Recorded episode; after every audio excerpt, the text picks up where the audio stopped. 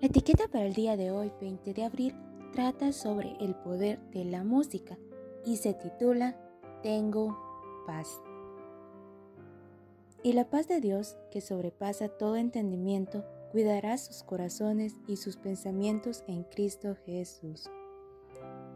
Filipenses 4:7 Horacio Spafford se casó con Anna Larson en Chicago en 1861. Ahí se convirtió en un acaudalado socio de una firma de abogados y en exitoso hombre de negocios, especialmente en el área de bienes raíces.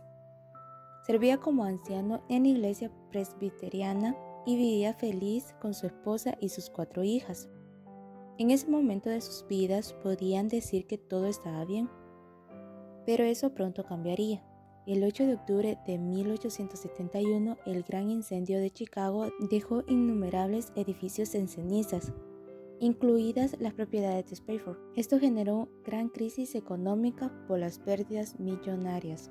Dos años más tarde, con la intención de participar de unas reuniones de reavivamiento en Inglaterra, Spafford organizó un viaje con su familia, pero justo antes de partir tuvo unos inconvenientes y decidió permanecer en Chicago para resolverlo. Envió a su esposa e hijas, de 11, 9, 5 y 2 años, en el viaje que ya tenían planificado, y él viajaría para encontrarse con ellas allá unos días después. Ellas se unieron a los otros 300 pasajeros a bordo del, del navío francés Billet du Havre y zarparon. Ya llevaban una semana navegando cuando una madrugada la embarcación colisionó con otra y se partió en dos. Ana apuró a sus hijas para que fuesen rápidamente hacia la cubierta, pero allí todo era caos y corría la noticia de que pronto todos se hundirían. Se arrodilló y comenzó a clamar a Dios para que la salvaran o les diera una muerte en paz.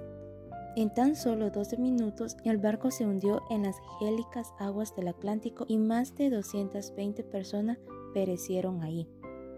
Más tarde, un bote encontró a Ana con vida. Sus cuatro hijas habían muerto, pero ella fue trasladada con otros sobrevivientes a tierra firme y ahí le escribió a su marido, única sobreviviente, pero estoy bien, tengo paz en mi ser, gloria a Dios. La próxima semana veremos cómo sigue la historia de este himno, pero mientras tanto podemos pensar en la actitud de Ana y evaluar si nosotros tenemos esa misma disposición ante los problemas de la vida. Si creemos que la paz de Dios nos alcanza para sobreponernos a las mayores pérdidas, ojalá así sea. Ojalá seamos de los que alaban a Dios en medio de las pruebas más severas.